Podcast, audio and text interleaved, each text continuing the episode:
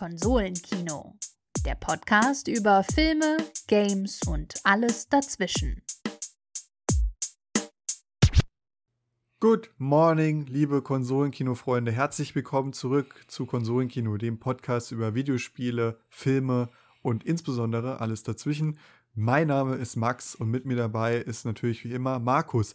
Servus Markus.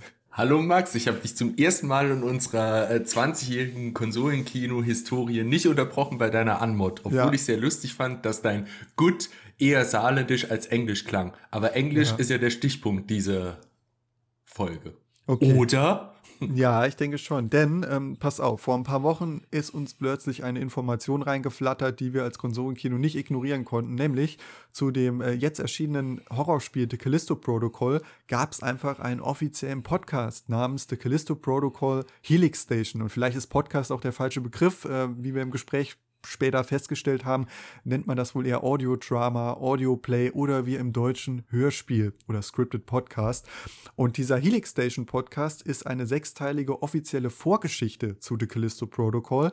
Und wir hatten die ganz besondere Freunde, Freunde, Freude, äh, in unserem ersten englischsprachigen Podcast mit den äh, ja, Showrunnern, Producern, ähm, Directors von ähm, dem Podcast zu sprechen, namens, äh, die beiden heißen Jake Emanuel und Willy Block. Äh, wir haben praktisch über eine Schalte von Los Angeles über New York äh, bis nach Deutschland den Talk geführt und über alles Mögliche gesprochen, Markus. Äh, was ist dir denn besonders in Erinnerung geblieben, was die zwei zur Podcast-Produktion erzählt haben? Also ist ja schon noch was Außergewöhnliches. Mir ist in Erinnerung geblieben, dass einfach vier Weltstädte vertreten waren. Also ja. LA, New York, Saarbrücken und Stuttgart beziehungsweise Göppingen. Also das war schon, das, das war schon einfach crazy international Business, was wir hier gefahren haben. Nee, es war ein richtig geiler Talk, muss ich sagen. Ich bin selber ein sehr großer Freund von Hörspielen. Ich habe äh, ja auch auf den einschlägigen ähm, Podcast und äh, Musik, Radio-Plattformen schon wirklich verschiedene Sachen gehört. Also auch sehr, sehr große Produktionen, so Adaptionen beispielsweise von äh, Kai Meier Romantrilogien wie der Merle-Trilogie oder der Wellenläufer-Trilogie, aber auch Hellboy-Hörspiele, die ich alle extrem gut äh, produziert fand. Und natürlich, also weil ich so ein bisschen Vorwissen habe, was da alles möglich ist, hatte ich natürlich auch äh, schon ein bisschen Erwartungen an, an dieses sechsteilige Audio-Drama von, von den zwei Jungs.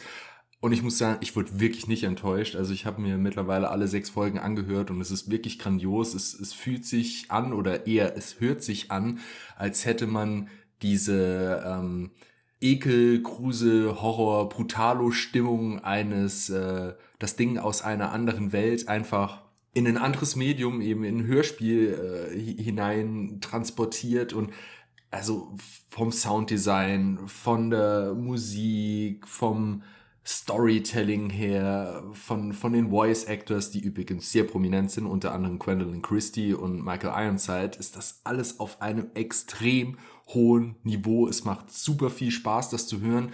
Und auch wenn man jetzt nicht so krass äh, im englischsprachigen äh, ja, Podcast-Zirkus, äh, sage ich jetzt mal, unterwegs ist, ähm, würde ich trotzdem sagen, hört's euch mal an. Man kommt eigentlich gut rein, auch wenn Michael Ironside ähm, ich sage jetzt mal, äh, inter, intradiegetisch bedingt, also im Hörspiel bedingt eine ja, äh, eine äh, Soundeigenheit hat, die es vielleicht nicht, nicht so ganz einfach macht, äh, ihn zu verstehen. Man hat sich vielleicht äh, so ein bisschen dann an das äh, berühmt-berüchtigte Listening Comprehension aus Schulzeiten erinnert gefühlt. Aber ganz so schlimm wird's nicht, denn ähm, es ist wirklich sehr, sehr gut verständlich. Ich hoffe, ihr versteht auch uns gut in unserer äh, englischsprachigen Premieren-Podcast-Folge.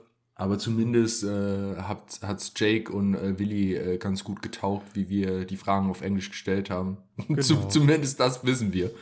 Das, das wissen genau. wir. Und äh, genau, der sechsteilige Podcast könnt ihr auf verschiedenen Plattformen auch schon abrufen, genau wie das Spiel, das ja auch schon erschienen ist. Das könnt ihr zwar nicht über die Podcast-Plattform abrufen, aber ihr wisst, was ich meine. Und für alle, die jetzt den englischen Talk sich nicht in Gänze anhören möchten oder nur ähm, partiell mal reinhören, über was wir gesprochen haben, hat Markus auch schon angerissen. Äh, wie kommt man an solche Schauspieler für so eine Produktion? Wie sind die Produktionsbedingungen im Vergleich vielleicht zu Hollywood-Filmen, wenn man so ein äh, doch sehr prominent besetzten Podcast macht. Wir haben darüber gesprochen, wie kommt man eigentlich mit so einem Spielestudio zusammen und äh, sagen dann, ja, macht mal einen Podcast zu unserem Spiel. Das ist immer noch außergewöhnlich, finde ich. Es gibt auch zum Beispiel bei der Halo-Reihe Beispiele, in denen das schon als Marketing vor der Spieleveröffentlichung gemacht wurde. Aber mit solchem äh, großem Aufwand ist das immer noch was, was alle Jahre ist vielleicht jetzt auch übertrieben, aber. Alle Jubeljahre. Oft, alle Jubel nicht oft vorkommt, zumindest in meinem Hörverständnis. Ihr könnt uns gerne zukommen lassen, wo ihr das schon mal entdeckt habt. Mittlerweile ist die transmediale Welt um Videospiele rum ja sehr, sehr äh, vielfältig. Aber es war für uns ein ganz besonderes Hörerlebnis. Nicht nur Helix Station, ähm, der Podcast, sondern auch unser Gespräch mit Willy und mit Jake. Und da möchten wir euch jetzt gar nicht weiter auf die Folter spannen und geben einfach mal ab in den Talk. Viel Spaß! So, dear Konsolenkino audience, dear listeners, uh, we're about to have a very special episode, a new episode of our podcast. Um, it's a premiere for Max and for me because we're doing it uh, completely in English.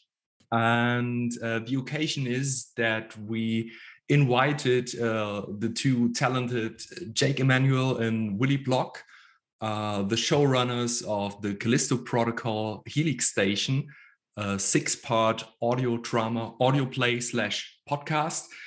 Yeah, without further ado, hi Jake, hi Willie, how are you? Hi Marcus, hi, hi Max.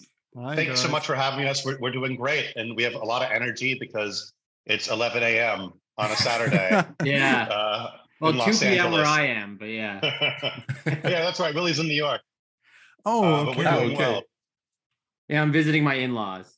and so and so so having a having a conversation with you guys in Germany is a good way to to avoid seeing his family right now. Terrific. Yeah. Great. no, guys, we wanted to talk to you because it's so interesting that um, you guys were making a, a, podcast to a game, which I don't know. We talked about this um, uh, uh before. It's not. It's unusual at least for us that uh, you create a podcast to expand the lore of, of, of, a video game that was new for us. And uh, the last episode it's a six part episode podcast. The last episode was released a couple days ago uh, december 1st i guess. And how was the feedback? Um, i read on uh, reddit a comment where people said man this is so good they should make a movie out of this. Um, and a lot of people uh, commented that they never listened to scripted podcasts before, and this was their first time, and they loved it. But how was the feedback for you? Listen, we we yeah. we we really we really like that idea of turning it into a movie. Please uh, please comment and send that to Striking Distance Studios. Uh, we're all for it. Send that idea to Netflix and Amazon, and and you know we're for us it's really exciting when we hear that people are new to the format of audio dramas and uh, you know, our goal is very much so uh, just that we're storytellers in the way that we're, we also have a background in writing movies and TV, and we have a TV show and a movie coming out uh, in 2023. But I would say that the similarity is that our goal uh, across every format is we want people to listen in, follow through the end, and so when we hear people say, oh shit, like what a cliffhanger, I have to listen to the next episode, that makes us happy. It makes us happy that people are engaged and want to listen through to the very end. And also, we love that people are excited about the format. Um, we love audio dramas. You know, our other background is in, is in making these. The, the first one we made was in 2019. Hmm. Uh, it's called The Edge of Sleep. Second you know, season we were, is coming, end of the year. Second season is yeah. second season's coming in 2023. There's also a TV show coming and a book, and and uh, but we were because of the Edge of Sleep, we were approached by Striking Distance to make the Callisto Protocol Helix Station, but it was a very new experience for us as well, uh, working with them to establish uh, some lore that's that's built into the world of Callisto Protocol and so we all kind of were working on this together, uh, doing this project for the first time, working with Striking Distance and Krafton and Godfrey Dadich Page to do this project. And you know, we're just thrilled if people enjoyed it and were engaged. Yeah, you know, it was really interesting. Like, um, it the, uh, the, we had partners who were very very supportive of us. Um, it was very it was very challenging as they were developing the story to the game to simultaneously be developing a mm-hmm. separate story. Um, I think that you know the show turned out really great, and um, overwhelmingly the response has been very very good. You know, I think people really really like it. In as far as audio dramas go, it's interesting because we coming from a storytelling background the way we have, it's really interesting to just like focus on where someone's attention can be just in like their own mind when they're listening to something as opposed to having to rely on what you can see you know? I feel like audio unlike those other mediums it provide it has its own challenges because if you have more than a few characters talking it can get very confusing and action is slightly more difficult but at the same time it can be far more expansive at, because the limits of someone's mind are you know far more infinite than what you could produce physically mm-hmm. yeah. that's what excites me about the medium anyway so you mentioned you mentioned that it's uh, quite a challenge to draw the attention of the audience hmm. towards mm. uh, the story. So the Callisto Protocol has been described as a spiritual successor to uh, the Dead Space series, which of course, uh, is because of, uh, on the one hand, uh, Glenn Schofield as a creative director and his team of Striking Distance, uh, which consists of um, people who already uh, worked together with him on the first uh, Dead Space. And Dead Space is a series that's extremely visceral, graphic, violent, gruesome, you name it and it's it's mm-hmm. a series that's in in the tradition of space horror movies like uh, the Alien series or body, body horror like John Carpenter's uh, The Thing, which I really love. and so um, we wondered how difficult was it to apply the feeling of dread and sheer terror of an audiovisual uh, medium and an interactive medium like a video game to an audio drama that is only relying on sound design, music, and voice acting, and the uh, three-dimensional immersive audio? Yes, you know, I think there's. I love this question. Me, this is a great yeah, question. I think so too. I think there's. I think there's two different challenges that we had with this particular uh, story in this project. And Willie, you might feel a little different than me, or might mm. you know. But but but the first challenge, which is very specific to the, to the Callisto Protocol, is we did not get we don't like we as we were developing the series all of the writers of the callisto protocol the game were still developing the game. You know like working as hard as possible to get the game for the release date. So it's not like we got a sneak preview of the mm-hmm. game. It's not like we got to play the game beforehand so it was only through really intense conversations and communication with the writers of the game for us to be able to understand the spirit of their tone and what they were trying to achieve. And as you could imagine, that's very difficult. Like, like imagine if we were doing a podcast about, you know, Lord of the Rings, but we were never allowed to read the book or see the movies. And we were just creating it by what people are telling us it's about. So it was extremely, that was one challenge. But we were lucky that striking distance was available to answer any questions we had. We were given probably a hundred pages of lore to sort of read. And so it was just, it was almost like, you know, having to study and try to understand the game and the worlds they've built before ever getting to play the game or have that experience. And so that was that was challenge number 1. Challenge number 2 is you're talking about particularly the challenges of horror in the audio medium. And so I think that there are some pros and cons. The the difficult the difficulty is is you can't be there. Listen, there's a lot of fucking action in the Helix station. Action scenes we're very proud of, but action is very challenging because there are no visual cues. So a lot of the dread, a lot of the intensity has to be what the characters say to each other. Mm-hmm. It has to be characters not trusting each other through the dialogue.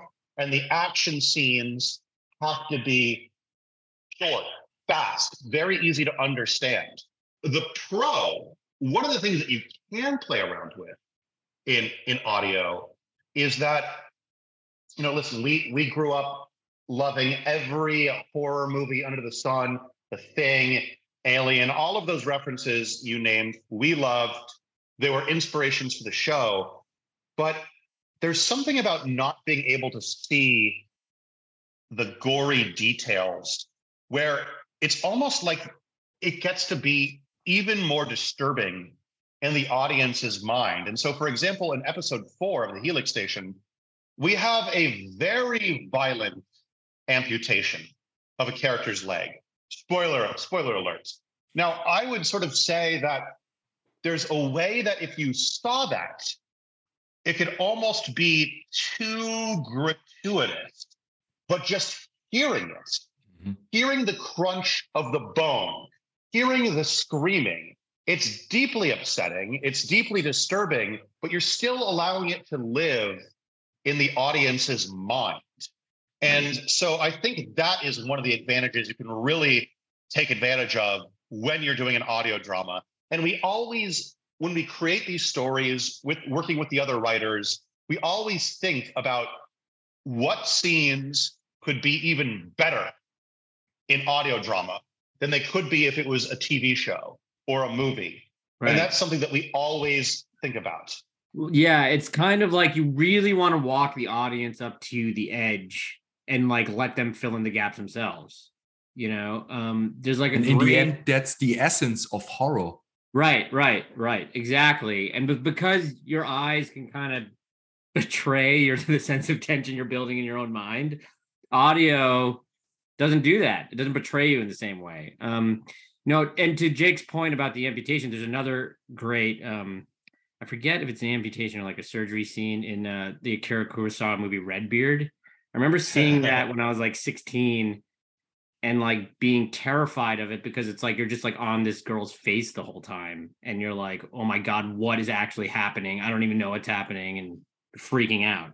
So it's all a question of like trying to find that like weird gray area where you want the audience to be kind of sure what is happening, but not completely.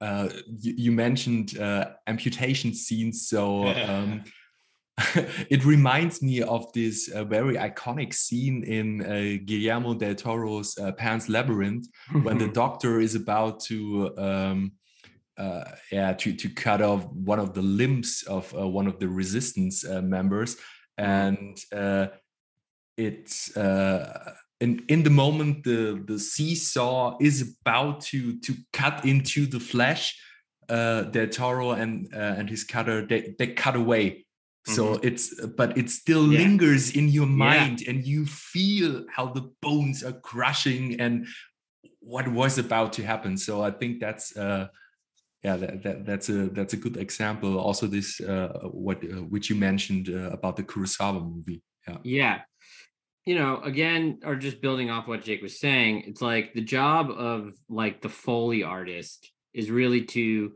block out the basics of whatever the scene is in these audio dramas and but like not do it completely. It's a tough, it's a tough balance to weave. And then in terms of as Jake said, like the rising like tension in all the scenes has to be either the drama between the characters and like it also is this weird thing where between you know the sound design and characters like either if you don't use a device like a uh, like a tape recorder or like a narrator uh, for lack of or like a remembrance type narrator, it is very very difficult to strike the balance between like over explaining and not mm-hmm. through the dialogue exchanges. But uh, no, it's all about you know drama. So I guess audio drama is, is the preferred perfect uh, fit. Yeah, is the perfect way to describe it. Yeah. Yeah, because uh, I loved it that um, you are a podcast, but still you manage to tell stories without many words. Um, because what mm. uh, Jake said, um, I remembered the shipwrecking scene in episode two, I guess, mm. and uh, that's what that's exactly what you told Jake before that you can um, manage to build up tension. Um, and I was sweating and mm-hmm. I guess that's exactly what you guys intended. Um, yeah, it's great. We love we love sweat. We love tears. That's what we want when people listen. tears, not so much, but sweating. I was sweating. That's good. That's fine. Tears came later. we'll get to, we'll get tears next time.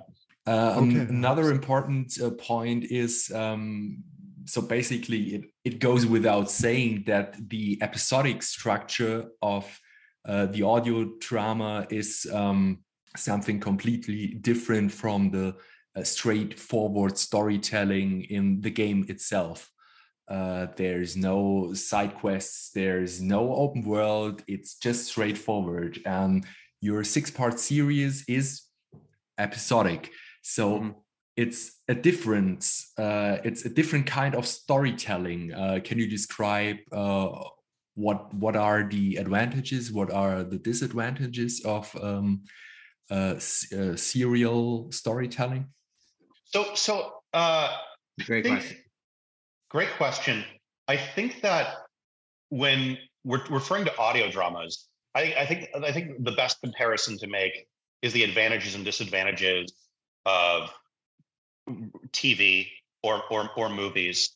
And you know, for me, what I love about this medium is that uh, for very little budget, if you have the right sound designer, if you have the right mixer, if you have the right Foley artist, for the same amount of money, you can have an incredible story that takes place in the depths of space. If you wanted to, you could have a story that takes place in the past, uh, like during an ancient war in ancient Greece or ancient Rome it's basically sound is this great equalizer where it, the budget is not a constraint.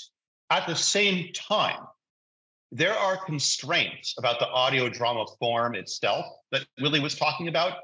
For example, we what we were talking about a little bit earlier is that you have, you have to be very careful how many characters are talking at the same time in a mm-hmm. scene. Because listen, let's say if you have five five German men in a scene, the audience is going to be very confused about who's talking, who's who.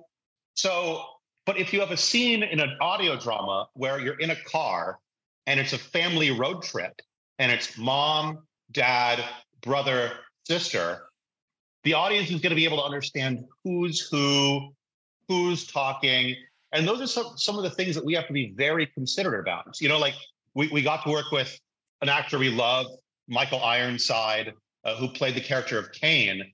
Kane, uh, in a shootout years ago in the story, has a voice box, uh, uh, and he has sort of like this robotic voice. Part of that is we thought it was really cool and interesting, but also on a practical sense, we're like, this is going to help distinguish Kane from the other characters in the show. We have to be very cognizant that you always know who's talking. And because audio dramas have to be so character based, you have to focus on distinct voices, make sure that the characters are really coming to life, feel like the drama works between all of them. And so it's sort of this interesting, not a contradiction, but but audio audio dramas can be very large and epic in scope. Like we said, they could take place in outer space, but simultaneously, they have to be kind of intimate and mm-hmm. revolving around a small group of characters at the same time. just to kind of address like the difference the difference between like the linear storytelling that like the audio drama is and like how a video game is kind of like telling it in these it's this weird like kind of grassroots is the only word that's coming to my mind about it. It's like this groundswell of like the story in the world that happens in these kind of like open sandboxy games. And I think in for this particular story, because we were also tied to the world of Callisto, and um, it was going to be the first thing people were seeing of you know the this world that um, Striking Distance was building. I think telling a, a very like linear story in that world builds a better picture of it than doing like little snippets here and there because it's almost like if we were only doing six 20 minute like episodes and each one's a new character somewhere else i don't know if you would get as much of a sense of like the universe. Like it wouldn't be as strong um because we also did a um it all just depends on like you know what what uh the uh goal is with the story you're telling really. Because we also did like a tales from the crypt style audio drama called bad vibes and that worked also very well but then we did eight of those. Again uh, like in my mind if if uh, you know when we were at the early early stages of development i remember someone was talking about doing like you know these one-offs with like different characters and i just thought that um the world would not have been as clear if if you were if you were doing little mini stories like all over the jovian system or something like that how much uh, creative freedom did you get when creating a story? Um, because you mentioned earlier that you get like a, a sneak peek of what the game is going to be. Um, but uh, yeah, how, how much freedom did you have when creating this? And were there certain plot points or that you had to implement into the game? Or yeah, just you know, it was interesting. Creative freedom is not a term I would I would use for projects like this because there's so many people involved mm -hmm. and there's so many collaborators uh, but and I would say that like the challenge was obviously this had to really tie in to the game uh, in many ways, you know. But at the same time, we we felt like, and, and striking distance agreed that it had to also be its own story that stands on its own, so that if you ha- never even played the game, you'd still be able to enjoy uh, Callisto Protocol Helix Station so it was all so that was always sort of the goal in mind. And that was sort of like the what we that was sort of like the the back and forth that we always discussed with striking distance in the writing stage. Um, you know, and as Jake said, it's like when you you know, it's decision making by committee a lot of the times. But, you know, it was really important that like so like, you know, there was an it was also very supportive you know like it wasn't like a super combative or tenuous relationship we had with any of our collaborators but no it was it was tricky because you know we would have like long conversations about what was important what wasn't you know stuff like that. So yeah freedom's not the word i would use but you know it it it, it it's still um you know they gave us a lot of um latitude when it came to I think like the characters and like also like you know the arcs and you know other areas but no it was yeah it was a it, it was definitely a joint effort we should i should say. This might be a stupid question but um in terms of fitting in that the podcast fits into the game can you say there are like because i weren't able to play the game yet but are there cues like um, opening doors the sound effects from there that have to fit with the sound effects in the game? Is it that important? So so you know we were given we were given our, our sound designer uh, sam plattner mm -hmm. was given uh, a, a library of thousands of sound effects from striking distance from the game. Mm-hmm. Thousands. So so when it came to some of the the the monsters, uh, we had a great template for what the what they would sound like, what the design was. But what was really helpful uh, in designing the story is, is Helix Station was built hundreds of years before Black Iron Prison. So because that's built into the story, things could sound different. Doors could open up differently. You know, yeah. uh, uh, the ambient noises could be a little bit different. Mm-hmm. Uh, because Helix Station is isolated, uh, you know, thousands and thousands of miles away, uh, hundreds of thousands of miles away from from Black Iron Prison, it it allowed us to sort of create its own soundscapes, which was very important to us. It was very important to us that Helix Station felt like a character into itself, that it really came alive. That was, I think, the biggest priority. It's uh, it's quite a unique take. Uh, Max already mentioned it uh, before that um, the the universe and the lore of uh, this new IP, the Callisto Protocol, or maybe let me put it that way, that the story of the Callisto Protocol is um, told in in such a, a distinct um, medium like uh, the, the, audio uh, medium, and uh, usually you you get to see uh, that an IP uh, has um, tie-in novels, tie-in comics, maybe also a tie-in series, uh, tie-in web series, uh, whatever. So um, we wondered, is it is it really necessary that every new uh, intellectual property is able to spawn a new transmedia franchise? Ne- necessary? Absolutely not. No. but but you know, I think that I think that uh, in in this strange landscape that we that we find ourselves as as we would call ourselves screenwriters and, and, and filmmakers uh, foremost and forefront, we understand uh, trying to reach new audiences and using a variety of different mediums to sort of tell stories in the same in the same world. Um, well, I think you know one of the bigger things when it comes to like introducing a new IP is like they want it to be as valuable as possible, right? Mm-hmm. So so creating uh stories and you know m- creating a lot more of it is always going to add value intrinsic value to the IP. So I think that's the thinking. But yeah, you know, I mean, no. it's it's it's just it's just you know we live in LA. I mean, it's just it, it's Star Wars. You know, I mean, and when you think yeah. about the Star Wars model, Star Wars is no longer a movie. Star Wars is books, comic books, TV series, uh, everything. Video games, video games, video games toys, everything. So we understand. It's been that way for a long time. We understand um, uh, why there's so much emphasis on expanding intellectual property.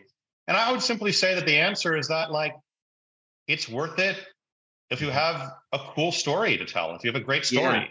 if you have great characters, if you have something emotional that's interesting, that's unique. Mm-hmm. And uh, if it's if it sucks or if it's shit, I mean, then it doesn't really feel like it's it's worth doing. But if you but if you you feel like you have a, like an original great story to tell, then we then we do think there's there, there's value and understand expanding the IP. Uh, I mm-hmm. think that honestly, I mean, honestly, it also way, all depends. I would say it also all depends on like what the IP is, right? Like, yeah, you know, I think with this one, it definitely helped. I thought it was great. Uh, first of all, I love doing it, and I also think that it made a lot of sense. But you know, if you're doing like, if they the, when they launched like um that game like Life is Strange or whatever. It's like mm-hmm. I don't mm-hmm. know if you need to do uh, anything other than the game. You know, yeah. but but you know, um, but also, sorry sorry to interject, but like I, I think that the way that certain IP can expand, what's exciting about it is that there's now no really one path or unique way. For example, I think the way that the Witcher series expanded was in the most fascinating way. Yeah. Because yeah. they were these books. They were these Polish books. And I don't and I know they were beloved series, but they nowhere near reached the expanse of the games. I think that people mostly see The Witcher as in Witcher 2 and Witcher 3, the video games. And from that, there's the TV show and the animated series. But then what happens is if people love the games and they love the TV show, then it makes the books the gigantic hit and sensation that it wasn't when it was originally published. Mhm. So I I have seen IP unfold in really unique and exciting ways that it, it wouldn't have uh, 10 years ago or 20 years ago. so the IP developed in a, uh, so to speak, in a non-traditional way. So what what was first, uh, the the book or the video game, and then Yeah. people people Yeah. see. I I guess it it's it's been mm, sort of the same when uh, Peter Jackson's uh, Lord of the Rings uh, trilogy uh, was such a a huge box office hit Mhm. because to me I, I was uh how old have i been i was i was 12 years old when the first um movie uh hit the theaters and uh to me it was oh my god that Mhm. that is that is possible Yeah. and then i um i tried to gain more information about it and and found out oh my god it's been written uh, almost half a century ago Yeah. and then and then i i read the books and i fell in love with the books and so this is uh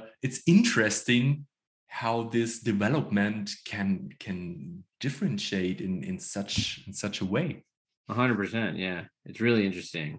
Yeah, you know, I mean, like Game of Thrones, the first book came out in 1997. Right. You know, I, I I read the book in college, like 10 Yeah. years before the show came out. And I think if you have a special story, if you have a special world, uh, it just provides so many different outlets for people to be drawn in, to, to, to be able to respond, to fall in love. And listen, you got to fall in love with the Lord of the Rings via the movies first, and that led that led you back to Tolkien. Uh, all roads lead to Rome. You know, I think that I think that at its most successful, uh, and it's truly special, is when it feels like the movies, the TV show, the books, where, where it feels like the game. there's a really special quality to everything. Yeah. And when that happens, it's just incredible. if you uh, feel the urge to dive deeper into what has been written before, what has been done before, I think they made a good job, so to speak. Yeah. Rediscovering uh, for the next generation. It's like, hundred percent. yeah. Absolutely. I couldn't agree more. Yeah. Guys, I, I want to um, make a switch and talk about the actors and actresses uh, yeah. on the Sure. podcast. Uh, I just want to know how hard or how easy was it to get uh, actors like Gwendoline Christie or Michael Ironside, which you mentioned before, uh, to get on the show on audio play, as we learn. Yeah. You know, um, go ahead, Willie. So with audio dramas, what's nice is the time commitment is not large. So so you are able to go after certain people. I mean, getting Gwendoline was a huge win, you know. Um I think for our other audio shows, she was, you know, this big star that we hadn't worked with before. And she was lovely, wonderful to work with. But I think the fact that um, you know, we could record her all out in what was it, four days? Like five five days. five days Crazy, is yeah. like exciting for them because they have a whole show and, and it's, they don't have to like be in like covered in armor and like in mud and like on a No horse. one has to get in shape. yeah yeah exactly. No, no one has Exactly. to get makeup. You know, Yeah. like yeah um, no michael we did in like an afternoon you know he Yeah, Michael um, Ironside. Yeah, yeah yeah um but uh no i uh and you can also, also- record people from all over the world. yeah Uh, we Gwendoline- recorded We, we, yeah Gwendoline was in was in the UK, and Michael Ironside was in Toronto. Mhm. and I think Caitlin, the actress who played uh, Juniper, was in um, New York. Yeah, So You know, everyone was everywhere. And then we also had to get Sam Witwer for a cameo, and I don't know where he was. Doesn't even matter to know where people are. No, don't even know. Okay, guys. Uh, final question: Are you gamers yourselves?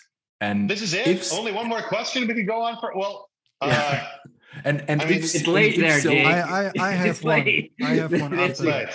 Okay, and and if so, if you are gamers yourselves, what is your favorite genre, and what uh, what are your favorite uh, games? Oh my gosh. Uh, who should go first, Billy, you or me? I, You go I usually first. go first. You want me to go first? Yeah. So yeah, I mean, we're guys of a certain age. So like, I, I, when I was when I was like six or seven years old, my dad bought me a Sega Genesis, and like Sonic the Hedgehog was my first game. Uh, and what's fucking amazing is that like there are now like series that we've lived with for like most of our lives. And you know, when those games come out, I'm like, I have to. I've been playing this game. I'm in my 30s. I've been playing this game since I was 12. So like, I have to keep going. And like one of those is like I've been playing the Fallout games for 20 years. I played I, I played Fallout 1 and 2 when it was like interplay. Then there was like a giant gap of like 15 years until Bethesda bought it. And there was like fall, there was Fallout Tactics and other stuff like that. But like when it was like Fallout 3, that was like literally a game I was waiting for for like half my life. So like it's amazing to have, and I think everyone has their own theories where like they've probably been playing it uh, for most of their lives. And so I we, love, we've been we've been waiting half our lives for uh, Kingdom, Kingdom Hearts, Hearts. Uh, three. Yeah. yeah, oh yeah. yeah, And now the Yeah. next So one is like- so- coming. yeah. yeah, that's incredible. So like for me, that for me that was Fallout. I love those games, and I, I'll play them until I'm uh, a man and who hopefully lives to his 80s and 90s. Uh, how about you, Will? Yeah, I'm kind of a big gamer too. I remember I, I like Jake, we're the same age. So um, you know, there was a game when I was a kid that came out on Genesis that I played all the time. It was a kind of I don't know, I don't think it was a giant hit because I don't think that they ever they might have made a sequel to it, but I don't know. It was called Starflight, where you're like in this spaceship and you're exploring space and you're like mining for all this stuff and you encounter aliens and it's like very te- there's like a lot of tension every time you encounter an alien because they're gonna kill you because everyone's more powerful than you are. So I'm a big Mass Effect fan, mm. huge, and also uh the Elder Scrolls games since I was little. Um, but uh no, I mean we're all I'm also like a huge Dead Space fan. I remember when Jake and I lived together, which was a while ago in West Hollywood, when that first game came out, I could only play it for like 20 minutes because I kept giving myself like a heart attack. And that was so fun. Uh, I don't know, favorite genre. I kind of like all of them. I was a huge uh Kingdom Hearts fan as well. I actually haven't played the new one, but um I wish I had more time to play games. That- that's always, always the the struggle. We, we need I to know, have I more know. time. Well, like Jake said, it's Yeah. like, you know, I on the plane here was playing like getting all excited about like buying the new like Pokemon game. you know, and it's like I never thought like, yeah, as a man in my like late 30s that I'd still be doing that, but I am. So I've. I've lost the fascination a little bit, I must admit. But I, I played a lot of Pokemon, but not anymore. But uh, guys, um, as Marcus said, I have a question too. Um, I mean, Sure. your your is, experience. that, is that the final one? I don't know. Maybe you've got we can one keep too. going, you know. Um, Up to you guys. It's your show. We're just Yeah, guessing. yeah, we're, Yeah. yeah. I mean, your experience in making podcasts and in writing stuff for movies, series. Mm. Um, but I guess there's always a thing that you take away from a certain production. And how was it with Helix Station? Uh, what did you take away? Um, what did you learn from that show, from making that show? Hmm, that is a good question. I think Um, yeah, go ahead, Will. my can't say that. Um, I learned I learned that like I learned that like you know you know it's the same thing I learned on like our first movie and whatever it is. It's like you know everyone's collaborating from the same place where they want it to be as good as possible, right? but I think you really need to stick to your guns and fight to make it as good as possible all the way until the until you release it.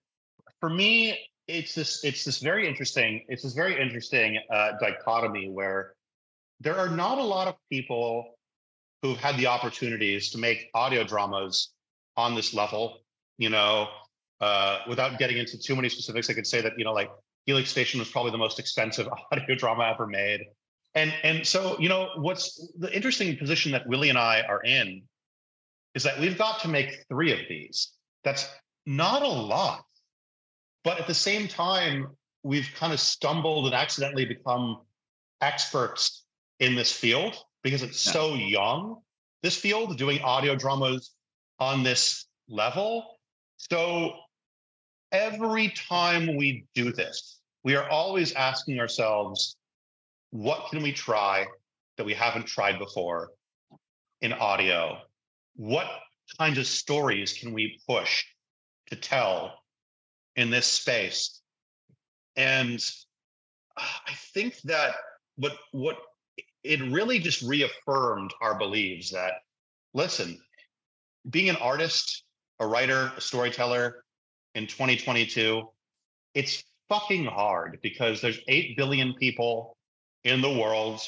It's hard to grab people's attention. But in the audio drama space, we feel like it's so young uh, and there's so little people making these immersive experiences that you can truly be original.